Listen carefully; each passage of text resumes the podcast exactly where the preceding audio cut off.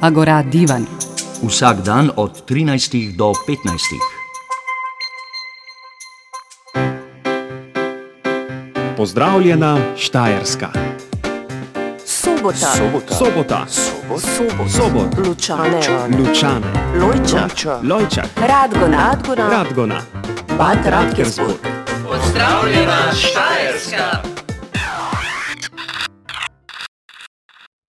Na Mariborski prvi gimnaziji se že drugo leto uveljavlja radijski studio poimenovan Radio Prvaki. V njem tamkajšnja mladina ustvarja najrazličnejše vsebine povezane z mladinsko populacijo Maribora, Slovenije in širše. V bodoče bi želeli te interese razširiti še na naš program, program Radia Agora. Pred mikrofon sem povabila zanimive ustvarjalke, ustvarjalce in mentorja omenjenega radia. Prisluhnimo jim. Moje ime je Matej Kos, prihajam iz prve gimnazije v Mariboru. Tukaj sem mentor dijaškega radia Radia Prvaki. Uh, skupaj s prvo gimnazijo smo naredili dijaški radio, eden izmed redkih v Mariboru, in oddajamo v obliki podcasta. Naše oddaje se spremljajo na spletni strani uh, naše šole, prva gimnazija Maribor, in tudi sodelujemo z Radijem Maribor kjer se izobražujemo in tam potem oddajamo na spletni strani 365 RTV, ki, eh, kjer objavljamo posamezne posnetke. Dijaki so zelo navdušeni nad tem, saj ko vidijo svoje izdelke na javno dostopni spletni strani, ki ni osko ciljno usmerjena samo na dijaško populacijo, ampak širše na celo Slovenijo in je del javnega medija, vidijo veliko spodbudo. Mislimo si, da dijake zanima samo vizualna podoba, pa ni res, zanima jih tudi glas in govorno izražanje. Predvsem pa intervjuji in delo z uh, ljudmi, odraslimi, ki potem sporočajo razne stvari in potem se lahko oni z njimi preko intervjuja pogovarjajo. Tako bi podaril dve stvari. Prva stvar je ta, da mi odrasli moramo slišati mlade, sploh če delamo z njimi kot tu na šoli. Uh, namreč mladi živijo neko svojo zgodbo, imajo svoje življenje, njihovo vsakodnevno življenje je malce drugačno, kot si mi mnogokrat predstavljamo, in je zelo dobro, da jim dajemo možnost izražanja njihove zgodbe. Tako naše oddaje bazirajo na tem, da oni sami, seveda pod našim mentorstvom, sami izvedejo celotno oddajo. Druga stvar, ki je pomembna in bi jo poudaril, pa je to, da tudi mladi potrebujejo našo uh, ne vodenje, ampak nek način pedagoško mentorstvo, ker vemo, da dan danes je ogromno medijskih informacij, ki so nepreverjene bom rekel, ki so morda celo škodljive, in je zelo pomembno, da se ta medijska kultura, osveščanje dogaja tudi na šolah, v smislu, da šola razvija medijsko pismenost in da se skupaj z mladimi učimo. Po eni strani, kot sem povedal, v njihovem vsakodnevnem življenju, po drugi strani pa, da oni se od nas nekako učijo, kaj je to javni medij, kaj je to svobodni medij, kaj je to medij, ki bogati naše življenje in tako naprej. Ja, sam delam že 25 let z mladimi, tako osnovnošolsko, kot tudi srednješolsko populacijo, sem profesor sociologije in tudi tehničnega pouka. Odkot ideja za ta radio? Pa to je moja ljubezen, jaz kot mentor sem nekoč že delal na radiju. moja ideja je pač delanje z zvokom, z glasom, govorno izražanje, medijska pismenost, to tudi pri sociologiji zelo dosti uporabljamo in se o tem usposabljamo. In to je bilo pač, če pomešam mojo ljubezen s profesijo, potem pač dobiš diaški radio. Ja, ampak zdaj tukaj, ko sediva v, tem, eh, v teh prostorih, to zgleda kar precej profesionalno. Morda na zvoku bi še se dalo kaj delati, oziroma na prostoru v smislu tega, ampak ne. To so kar profesionalne naprave tukaj. Uh, odkot denar? Ja, moram pohvaliti našega ravnatelja, gospoda Hermana Pušnika, ki nas je podprl maksimalno in je v bivšem hišniškem stanovanju preuredil dva prostora, eden je studio, drugi je uredniška soba. In mešalna miza je prav originalna, z tremi mikrofoni, ki so tudi profesionalni, pa posebej računalnik za to, z, super zvočniki. Tako da zvok je pač potrebno ga poslušati. Torej, ja, p, p, treba je podariti podporo šole, drugače ne gre. Kaj pa interes dijakov, kako je s tem, radi pridejo, radi ustvarjajo, jih je treba preganjati? Ja, to je zanimiva zgodba. Dijaki na danes živijo, živijo eno drugo življenje, predvsem kar se tiče recimo, življenja v razredu, so včasih zelo drugačni kot to, kar bi mi pričakovali. Na svoje načine se odzivajo na krizo v družbi, v sistemu, zelo imajo pa radi, kot posod drugot, se mi zdi, uh, rezultate svojega dela, ki se vidijo in slišijo. Tako da, če ti na pravi način njih tudi potem predstaviš v javnosti, in mi to se trudimo z tem portalom 365 na RTV Slovenija, kot se tudi trudimo z podcasti in objavljamo njihove prispevke, da potem dobijo tisto povratno informacijo in takrat pa dobijo notranjo informacijo za delo na radio, kar je naš cilj. Da oni torej dobijo povratno informacijo in jih začne zadeva zanimati. In takrat jih dobimo, takrat so oni naši, oziroma mi njihovi.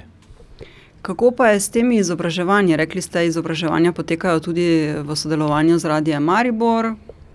Ja, izobražujemo jih torej čisto tako, bi rekel, bi rekel pri pouku, ne, ko se pač o tem pogovarjamo, pa ko delajo različni profesori za slovenščino, recimo govorno izražanje besede, pomembna je sociologija, psihologija, družboslovje celotno. Pa tudi tehnika za delo za tehniko, po drugi strani pa sodelujemo z Radijem Maribor, ki nam pač skozi nekako stoji ob strani, tudi čisto zato, pač tudi prostovoljno, bom rekel, ker ima interes, da, da razvijajo to medijsko kulturo, radijsko v tem prostoru Mariborskem.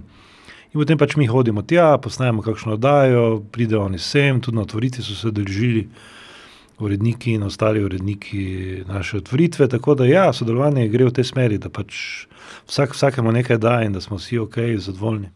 Kaj pa teme, kakšne so teme, kakšna je ta uredniška politika tega radia? Rekli ste sicer, da oni sami počnejo, ampak ne, kako je tudi s cenzuro. Ja, s tem je kar nekaj dela. Mm, občasno pač eh, vidimo, da imajo mladi drugi pristop do govornega izražanja, kot se nekako v javnem medijskem prostoru uh, pričakuje. Glede sovražnega govora je kar dosti debate, ker so morda verjetno navajeni iz drugih medijev, uh, da si lahko morda upajo več. Po drugi strani pa so tudi zelo Mm, navihani v smislu um, opazovanja družbe in znajo biti tudi zelo, zelo kritični. In ko ugotovijo, da lahko preko tega medija se izražajo, potem uh, vidijo, da lahko marsikaj povedo, kar ni samo, da bi bili oni pridni, pa prijetni, pa to, kar mi hočemo. Ampak tudi sami želijo kaj povedati o tem, kako oni vidijo ta svet. Tako da uredniška politika je zastavljena zelo široko, predvsem na bazirana na njihovem izražanju, uh, Podarek je pa na, na vseh vsebinah, ki so kulturne, izobraževalne, športne, ampak to je neki okvir, ki je, bi rekel, m, mm, eh, podlaga, bazira pa se na tem, da uredniška politika, torej diaškega rada, je diak, torej njegovo vsakodnevno življenje. Želimo ne, da so oni podaljšek odraslih razmišljanj, ampak baziramo, mislim, zelo si želim kot mentor, da bi oni v bistvu iz sebe delali vdaje. Matej Kos, ja. mentor, radio prvaki. Ja, zato, ker smo bili radio, zato, ker smo bili radio prva, najprej pa na RTV Slovenija so rekli, ja, mi imamo pa radio prvi, pa da se ne bi miksali prvi, pa prva, pa smo potem dodali še kine, pa smo potem radio prvaki. Ja, torej govorite, da imajo dijaki svoj glas tukaj na tem radiju. Uh, kako In koliko pa je ta glas slišen, kakšni so kaj odzivi profesorjev, drugih dijakov in ne nazadnje tudi širše publike, glede na to, da, pač, da si delite eh, te oddaje na strani Radia Maribor? Odziv je pač odvisno od vsebine oddaje. Eh, gre nekako, eh, če se izrazim matematično, pa ne bom tako govoril. Odziv je torej takšen, kakšne so oddaje po vsebini bolj so, bi rekel, odrasle, manj, manjši odziv. Bolj so diaške, se pravi, tudi malo, bi rekel, navihane, občasno pa tudi z vsebinami, ki nas presenečajo, potem je odziv zelo velik. Tako da m, mm, zelo je odvisno od tega, kako nastopajo. Potem, če že poznajo poslušalci te, se pravi, da recimo že dve leti nekdo dela oddajo, potem ga že spoznajo, pa ga zaradi njega poslušajo oddajo. Tako da zelo se trudimo, da bi obdržali tiste, ki pridejo samo malo pogledati, da bi delali eno, dve, tri leta. Samo radio, komaj star dve leti, tako da zdaj imamo dvoletni kader. Ne. Tako da dejansko je tukaj pomembna ta kreativna nota, ne? se pravi, ne, ne kopirati od eh, drugih radijev, od voditeljev, ki jih slišijo, ampak prinesti nekaj svojega. V bistvu ste povedali, hvala lepa. Zelo je pomembno, torej, da uh, oni žarijo svoje diaško mladinsko srce in ga skozi govor predstavljajo. Uh, kadar pa radio postane samo podaljšek institucije v smislu nekreativnega sodelovanja, se mora biti neke vrste povezana z institucijo, z gimnazijo, z, z šolskim sistemom. Ampak po drugi strani mora vseeno povdarjati, uh, to je pač moja politika uredniška, če lahko tako rečemo. Mora radio podarjati mladinsko razmišljanje, njihovo vsakodnevno refleksijo tega sveta. Ja, tako da torej ne gre samo za uh, to, da dijaki delajo intervjuje s profesori, ki jih srečujejo tukaj v tej instituciji, ampak tudi na vzven, se pravi, gredo tudi izven te hiše in naredijo kakšen intervju ali kakšno reportažo. Seveda, bistvo je, da grejo čim dlje, tako vsebinskem kot v prostorskem smislu, in da gredo uh, torej do ljudi, ki morda niso čisto povezani samo šolo. Tako da najboljše je si pogledati oddaje in prisluhniti, o čem se govorijo, že z naslovi marsikaj povedo. Tako da vabim, vabim, vabim vas na naše podkaste, ki bodo zapisani, verjetno. Ne. Rekli ste, torej, ja, uh, glas, ki je nekaj časa tukaj, je potem že prepoznan in ga potem tudi raje poslušajo. Naprimer. Kako je pa recimo s tem, ali si ti, ki delajo tukaj, želijo zares torej ustvarjanja skozi radijski medij, v smislu tega, ali si radio Maribor tudi nadeja, da bo potem kakšen od teh dijakov morda prišel na počitniško delo, ne na zadnje imajo tam tudi mladinsko oddajo. Ja, gre za vzajemni interes, če lahko se tako izrazim.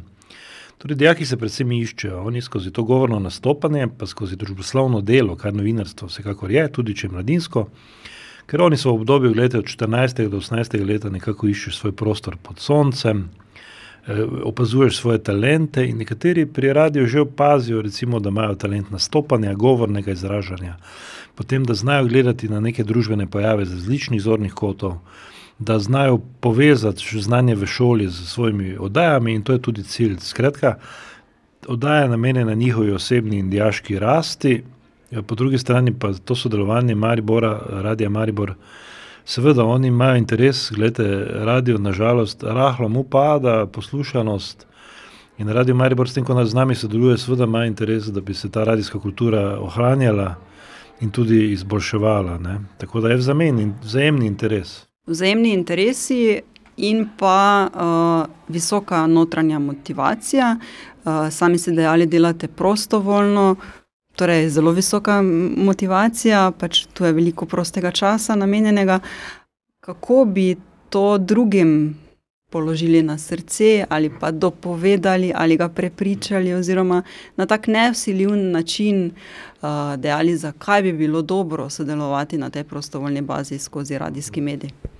Meni je lažje, če govorijo najprej o odrasli populaciji, meni je lažje, ker sem tu zaposlen na šoli. In ker imam ta pedagoško ljubezen do dela, to pomeni, da mi je fajn to dela, da uživam pri tem, ko vidim, kako se mladi razvijajo, pa kako se tudi sam razvijam, ko jih poslušam. Tako da gre prvi meri za to, da, da, da te to veseli, govorijo se da o odraslih, če pa govorijo o mladih, pa kot sem povedal, ko oni vidijo odzive, pa ko vidijo svoje izdelke, ki so praktični, ki so zelo realni, ki so slišni, ki jih lahko celo nekdo posluša, ne vem na drugem koncu sveta preko podcasta, potem pa dobi feedback, se pravi odziv tega človeka, potem postane motiviran, zavese, da lahko tudi on mediji določenih informacij. In ko tako mladi nekako pridobivajo na samozavesti, in, in eh, skok na njihovi samozavesti je za mlade velika notranja motivacija. Se pravi, tisto, kar počnejo, pa jim dviguje tisto zdravo samozavest tisto je super, tam potem mlad človek dela sam in se motivira, ker zaradi odziva okolja vidi, da je dober, spodbuden, eh, pa pozitiven, če lahko rečem tako. Potem on se tako motivira. A, a so dijaki zmeraj na voljo? To zdaj je mogoče malo provokativno vprašanje. Namreč mi dva smo se srečala na enem dogodku, velikem dogodku prve gimnazije, predstavitve, publikacije. In takrat ste mi dejali, da dejansko nadomeščate, ker imajo dejaki pouk, oziroma je bil še začetek šolskega leta. Kako je s tem, kako je s to razpoložljivostjo in uh, tudi na nek način povezano s to notranjo motivacijo, da pa morda morate včasih kaj narediti na mesto dijaka, ker je dijak zaseden ali ga ni. Ja, to je spada zraven, uh, vendar če vsi ostali sodelavci opazijo, da je dijak zadovoljen, da uživa pri svojem delu, pa da ima dobre izdelke, ga tudi oni podpirajo. In potem pač vmes dobivamo se, predvsem po pouku, vsak dan, vsak drugi dan, tretji dan, tudi med odmori se usklajujemo, tako da mm, vse pa izhaja iz tega, da radi to delamo. In dokler rad to delaš, se tudi najde pot. rad radio, rad delam. Ja. Um, kar resno, torej na vsakodnevni ravni srečevanje. Uh, kako bi si želeli sodelovanja z našim radijem, ki pa je že torej 25 let uh, na tržišču? Zelo si želimo obiska, če lahko zdaj to iz, iz, izrazim. Torej, da pridemo mi gor, pokažite, pokažite nam svoje prostore, sodelavce, mi kaj povemo v, v studio in se ta oddaja tudi objavi. Recimo naslednji teden gremo na RTV Maribor, bomo naredili samostojno oddajo, ki jo naredimo na koncu vsakega leta in oni potem to objavijo in ko se dijaki slišijo, pa vidijo fotografije, kako so bili v studiu, to jih ful motivira. Dobrodošli na radiju Prvaki! Sem Tinkara Kita, ki obiskujem prvo gimnazijo Maribor. Jaz sem pa Lili Premc in tudi obiskujem prvo gimnazijo Maribor. In sta tudi članici Radia Prvaki. Zakaj? Kaj počnete tukaj? Ja, jaz sem, ko sem pač videla, da imamo na OIV radio, uh, sem se takoj vpisala, zato ker me je vedno pač to delo zanimalo, ker sem lahko tu res kreativna in um, lahko pač raziskujem to, kar me zanima. Mene je tudi to odnegdaj že zanimalo. Jaz sem tudi v osnovni šoli sodelovala v šolskem radiju, tako da sem se odločila nadaljevati. Ja, zdaj eh, profesor je prej rekel, da uh, torej si pišete scenarije in na kak način poteka delo. Ja, to, ko recimo zbiramo ideje za kakšne oddaje ali pa prispevke, si naredimo skupni dokument in ga damo v skupno rabo in potem noter pišemo pač svoje ideje.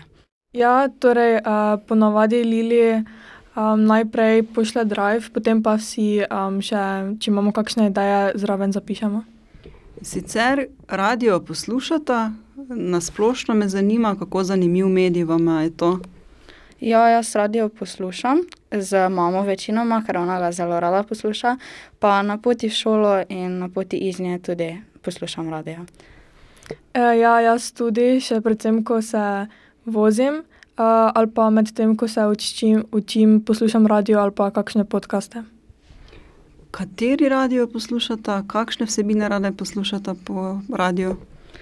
E, moja mama in jaz pač večinoma zaradi nje poslušamo radio Maribor, ker se ji zdi to najbolj nekako njej priljubljeno. Ona to že od nekdaj posluša, tako da zato poslušamo to večinoma. Ja, jaz najraje poslušam uh, Radio City, uh, ko sem pa z mamo, pa poslušam Radio Aktual, ker ona pač drugega sploh ne posluša. uh, jaz sem Sara. Jaz sem Taja. Uh, torej, vi dve ste članici Radia Prvaki. Zakaj? Zato, ker me zelo zanima delo na radiju, na splošno. Tudi mene zelo zanima in mi je um, fajn ustvarjati vsebine z, v zvezi z novinarstvom kako poteka delo tukaj na tem radiju? Uh, dobimo se vsako sredo in se potem tudi zmenimo, kaj bomo delali. Ponavadi so to kakšni intervjuji, reportaže. Uh, do zdaj smo delali večinoma intervjuje. Zdaj res odvisno je, uh, kakšne, pač, kakšno delo si zadamo že prej. Um, na vedno isto delamo, kar je tudi vedno bolj zanimivo, da več stvari spoznamo. Tako da je ja, odvisno, kako se zmenimo. Kaj je tisto, kar vas najbolj uh, zanima, najbolj uh, na nek način uh, impresionira? Uh, na začetku pač, kako cel, celotna soba na radiju izgleda, uh, potem pa tudi, kako se zvok posname, uh, kako potem tudi cel intervju skupaj sestavijo, da potem lepo zveni. Kakšna zanimivost, kakšne teme vas zanimajo? Mene predvsem intervjuji z ljudmi pa potem tudi reportaže, pa tisti prosti govor, pogovarjanje med sabo. Mene bolj zanima pogovarjanje in pa sami intervjuji, eh, ker reportaže mi niso ravno zanimive, ker sedimo tukaj pa samo govorimo, tam pa imam neko stik z neko osebo in se lahko z njo pogovarjam. Recimo, kaj ste že naredili, s kom ste že recimo imeli intervju? Uh, intervjuvali smo na zdaj pred kratkim božičnem bazarju, ki smo ga imeli na šoli.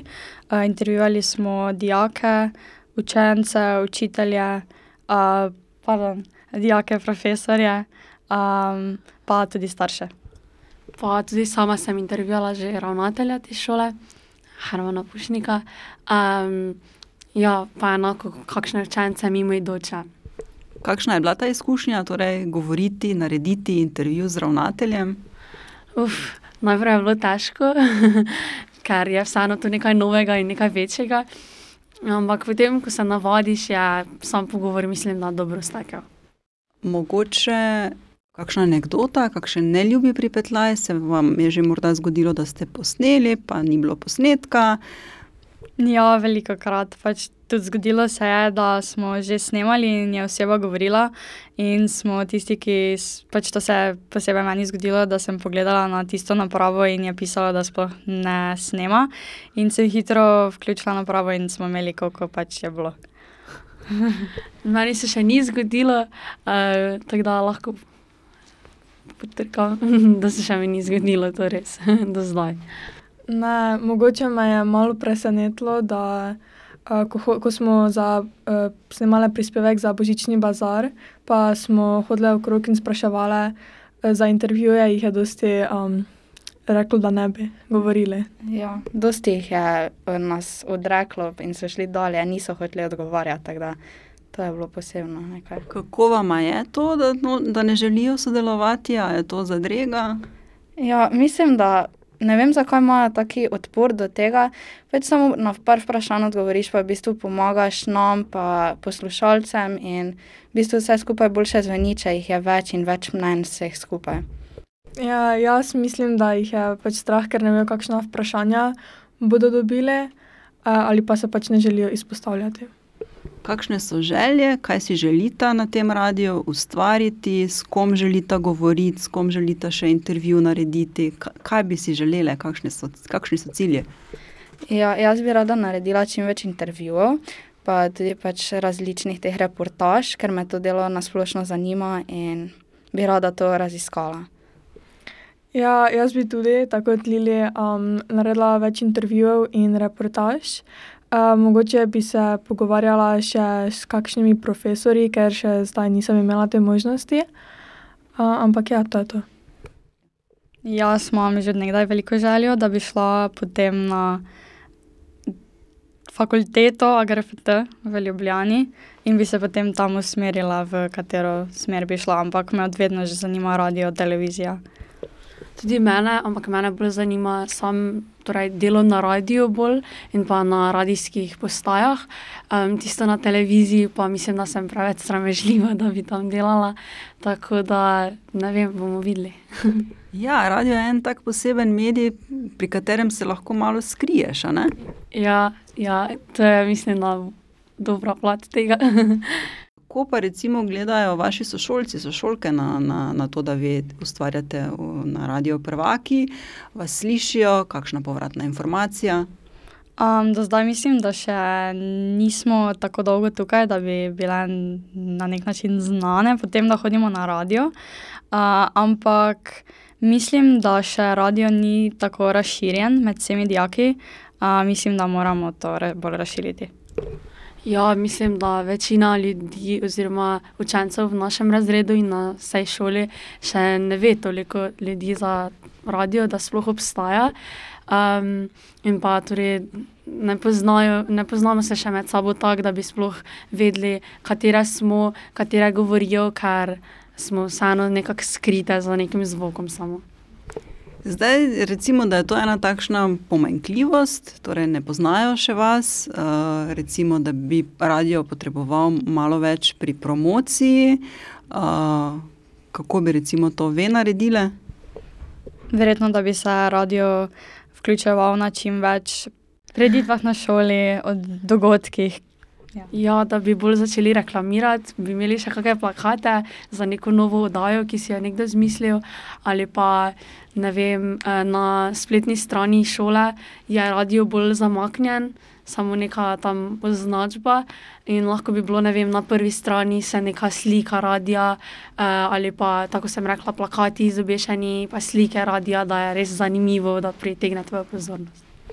Uh, nekako ste našteli večinoma prednosti radia, a mislite, da obstaja tudi kakšna slabost? Je kakšna slabost, ste se že mogoče soočili z njo? Jaz mislim, da je edina slabost to, da zdaj prvi letnik, ki smo, um, imamo, se še navajamo na stvari in zdaj so delo na radiju, hočemo postaviti pred šolo, čeprav to ni prav, in potem moramo to med sabo nekako šolo pa radio kombinirati. In zdaj ne vem, sama se še nisem znašla v tem, tako da se še nekako navajam na to, tako da mislim, da je to edina slabost, da je šola, radio. Dobrodošli na Radiu Prvaki! Jaz sem Gašpor Krajnc, obiskujem četrti G. Jaz sem pa Marko Weber, pa tudi obiskujem četrti G. Imela pa smo idejo, da bi mi dva z najnižjimi prispevki v bistvu izboljšala neko delovanje šole, kar zaenkrat ne deluje. ja, pač naprimer mene osebno je pritegnila to radijska tehnika, potem smo nekako skupaj prišla, pa smo prišla do ideje, da bi tako je rekel, da bi izboljšala šolo, da bi poskušala nekaj v tej smeri. Kakšne so to ideje, kako izboljšati šolo s pomočjo radijskega medija? Ja, mi, smo v bistvu kot neka oblika eh, reporterja, eh, do nas pridejo dijaki, pa nam povejo svoje težave. Pač, ne vem, vsakdanje težave, kot naprimer eh, premikanje po šoli, gužve, eh, pa kako hitreje priti do razredu. Imela smo oddajo o tem, da bi dvigalo ustanovi pač naredili na naši šoli, ampak zaenkrat se še to ni uveljavilo. Um, mislim, dijaki ful dobro sprejemajo, pa naj poznajo, samo um, višja, vi, um, Višja avtoriteta. ja, višja avtoriteta pa zaenkrat še ne priznava. Uh, zakaj je takšna posebnost biti na radiju, biti del radijske ekipe? Ja, ker ponova, mi, jaz mislim, da ker si član nečesa, to je zelo dobro. Pa če si ne vem, tuji, če ne, ne vem, treniraš nogomet, si član nogometnega društva ali pa kaj, mislim, kluba. No. uh, pa zanimivo delo je na radiju, uh, dosti se zabavamo, torej zabava je pač tuji pomemben del uh, del, dela na radiju. Pa počutiš se tudi malo bolj pomembnega, ker informiraš ljudi, uh, podaš informacije. In to Ja, mislim, da je glavni del radia v bistvu, da si najdeš tisto svojo ekipo, s katero rad delaš, zaradi tega, ker se tudi bolj svobodnega počutiš, pa se lažje izražaš. Zdaj, ko si eh, izustil besedo svoboden, svoboda, koliko ste svobodni pri izražanju svojega mnenja? To je, to je zdaj dobro vprašanje, ker v bistvu mi, niti mi ne vemo tega, ne, ko, kaj, kaj vse Mi lahko rečemo. Mi dva testiramo meje svobode, ne? če gledamo. Ja, ker mediji naj bi bili svobodni, ne? do neke mere so, zdaj pa najne oddaje, kar za povrstjo so že bile ukinjene. Um, tako da opažamo, da v bistvu ni vse tako lepo, tako, tako kot je predstavljeno na zven, ampak je se kar treba potruditi pri izbiri besed. pa Tem. Ja, moraš prikriti neke stvari, da lahko potem pridejo v publiko, drugače vse je cenzurirano. Kaj pa je bilo torej odpovedano, prepovedano objaviti? Um, imela smo uh, izjave, kot so pač debeli ljudje, um, in se sprašujemo, bistvu, kako bi lahko to drugače obesedila, ni ker ni, ni bilo mišljeno kot žaljivka, ampak je bilo pač mišljeno kot podpora njim, da bi se lahko lažje gibali po šoli z dvigali. ne. Um, ampak to javnost ne sprejema. Ja, mi ja nismo mišljeni, pač ni bilo mišljeno žaljivo, ampak vse veste, nam moraš, ne vem, debeli ljudje, če nadomestiš z drugo besedo, naprimer bolj močni ljudje, Se še to še je bolj bolj žaljivo. Ja, se še bolj tako, da želimo najdeš, Ja. Tak, ja, težko najdeš te neke, ta balans. Kakšne so vaše vajne želje za naprej, zdaj ste v bistvu zadnji letnik, torej počasi boste šla na drugo šolo, na višjo šolo. Um, ja, kakšni so cilji v zvezi s tem radijskim ustvarjanjem? Ja, časa za najo ni več dosti. Želimo v bistvu um, že sama postoriti nekaj v tej smeri, da bi se šola, da bi šola bila bolj odprta na spremembe, predvsem pa izboljšati prostor za uh, nadaljne radice, da se bojo lahko sami izražali v smeri, ko se mi dva izražamo, pa da ne bi imeli takih problemov, kot jih imamo mi dva sedaj. Ja, da pustijo svoj pečat na prvi, da bodo bodoče generacije tudi lahko se učile znati dveh, mogoče. Slišali smo prispevek o radiju prvaki iz Mariborske prve gimnazije. Sicer pa še povabilo k ustvarjanju na našem radijskem mediju. Vsi željni radijskega ustvarjanja vabljeni, da za več informacij obiščete našo spletno stran, kjer najdete več to vrstne vsebine ali pa nam pišete na agoraafnaagora.at in z veseljem vam bomo odgovorili na vaša vprašanja.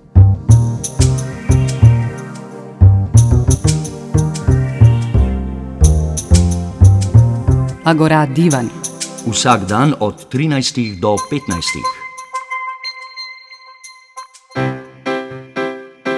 Pozdravljena Štajerska. Sobota. Sobota. Sobota. Sobot. Sobot. Lučane. Lučane. Lojčak. Lojčak. Radgona. Radgona. Radgona. Bad Radkersburg. Pozdravljena Štajerska.